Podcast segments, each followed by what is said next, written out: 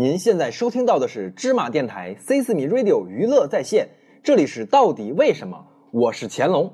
如果大家有什么奇葩的问题，可以微信搜索“芝麻君”，这里的“君”是君子的“君”哟。快添加到我们的公众平台上，尽情的留言吧。我们这里还有更多奇葩的礼物等着你哦。在我们的生活中啊，星座已经变成了一种不可或缺的元素。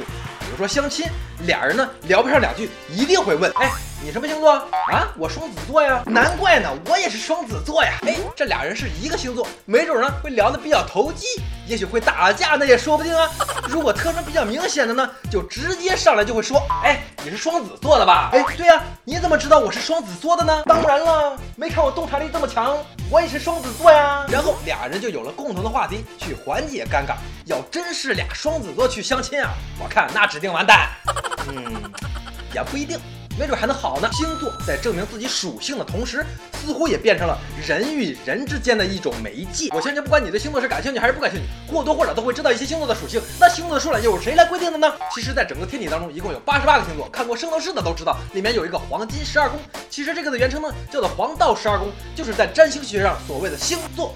那这个黄道中呢，不是十二个，也不是十三个，确切的说，应该是十四个才对。除了我们知道的十二个星座以外呢，还有另外两个星座，就是鲸鱼座。和蛇夫座，个人觉得这个蛇夫座的名字还还是比较屌的，我比较喜欢。因为这两个星座在黄道上所占的比例比较小，所以呢就没有归纳到星座里。这是从天文学的角度来说。那从占星学的角度来说呢，比较有意义的就是在黄道上分布最广的这十二星座。而在占星学里的处女座、水瓶座、射手座和天平座，在天文学里呢应该称为侍女座、宝瓶座、人马座和天秤座。这也就是很多人会觉得叫错了的原因所在。其实呢都对，只不过呢占星学和天文学的天宫不在一个次元里，我们也只能这么去理解了。如果说这个世界上没有星座，我们一样是性格各异的独立个体，一样会有无聊的人研究出另外一种玩意儿，让人类自己进行群体划分。经常听到很多小姑娘都会说双子座很花心，很会做人。